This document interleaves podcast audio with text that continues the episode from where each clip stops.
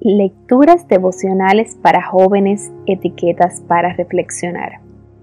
Cortesía del Departamento de Comunicaciones de la Iglesia Adventista del Séptimo Día Cascue en Santo Domingo, capital de la República Dominicana.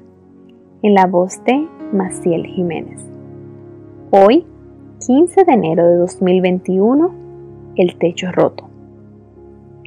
En el capítulo número 5, versículos 18 y 19 de Lucas, leemos, Y sucedió que unos hombres que traían en el lecho a un hombre que estaba paralítico, procuraban llevarle adentro y ponerle delante de él.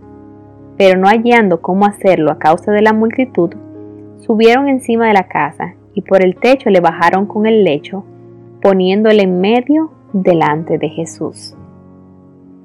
Este techo fue muy especial no sabemos cuántas personas habían bajo él. No conocemos los nombres de los amigos del hombre paralítico, cuántos años llevaban de amistad, cómo se conocieron, qué días solían reunirse o con cuál tenía más afinidad. No sabemos si hicieron chistes al cargarlo en el lecho, si lo ayudaron a prepararse para estar más presentable, si ese día hacía frío o calor desconocemos qué acción específica pasada era la que atormentaba tanto al hombre como para que le resultara más valioso sentir el perdón de Jesús que valorar su curación física. No se nos dice quién quedó a juntar los escombros del techo o si alguien decidió dejarlos tal como estaban como monumento al gran milagro.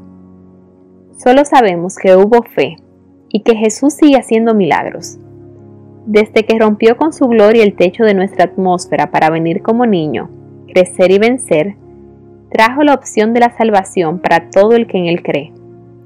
No hay límites ni techos para las manifestaciones de poder en la vida de sus hijos que eligen creer. ¿Qué está pasando debajo de tu techo? ¿Hay una multitud y un bullicio que obstaculizan el milagro? ¿Hay prejuicios que pesan más que la verdad sencilla? ¿Hay un amigo que está intentando llevarte a los pies de Jesús? ¿Hay un pasado que te atormenta y te hace sentir indigno? ¿Y si dejas que el techo se rompa y no te preocupas por los escombros por un rato? En el deseado de todas las gentes, página 236, leemos. El efecto producido sobre el pueblo por la curación del paralítico fue como si el cielo, después de abrirse, hubiese revelado las glorias de un mundo mejor.